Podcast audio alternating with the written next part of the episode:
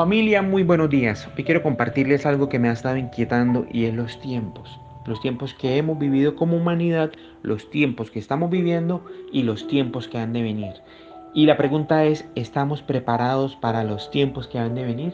Creo que mucha gente va a responder, sí, tengo mercado, tengo esto, tengo lo otro, pero creo que son pocos los que van a decir, sí estoy preparado porque estoy a cuentas con Dios, sí estoy preparado porque le pido al Señor que vengan esos tiempos donde se hace su voluntad aquí en la tierra como en el cielo, si estoy preparado porque le digo al Señor que no me deje caer en tentación para estar preparado para el tiempo que viene.